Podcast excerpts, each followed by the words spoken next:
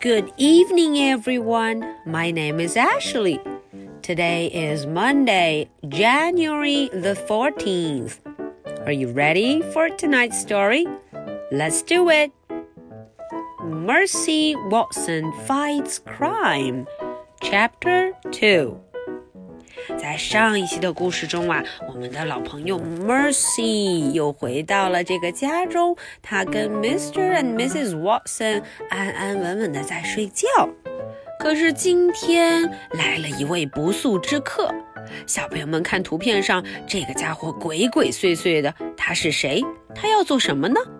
嗯，我们来听听今天的故事，Chapter Two。Chapter Two。Leroy Ninker was a small man. 哦，从图片上也能看出来，这个家伙块头不大。嗯，他是一个很小、很矮的家伙，a small man。哎，小朋友们都听到他的名字了吗？Leroy Ninker。He was a small man with a big dream. Oh wow. 虽然他块头不大，可是他的梦想却很厉害，非常大，big dream，很大的一个梦。他要做什么？Leroy Ninker wanted to be a cowboy。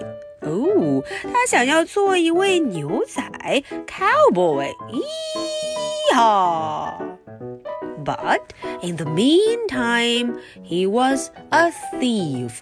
哦，虽然他想要成为一个牛仔 cowboy，但是啊，同时他也是一名小偷，a thief。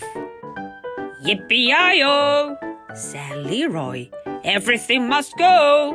嗯，Leroy 说了啊，所有的东西都要被拿走了。He grabbed hold of the toaster.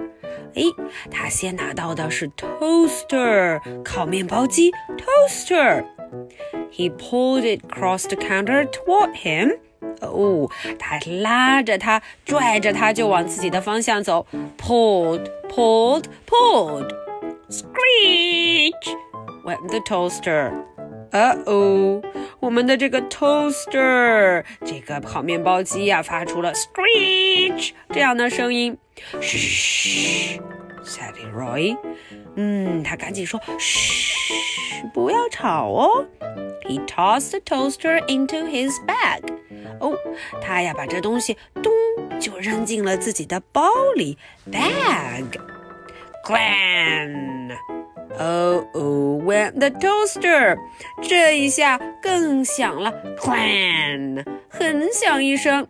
嘘，said Leroy again。Leroy 赶紧又叫他小声点，嘘。Okay, so that's the end for chapter two. 大家都认识了我们的新成员，这个小偷，他的名字叫 Leroy Linker。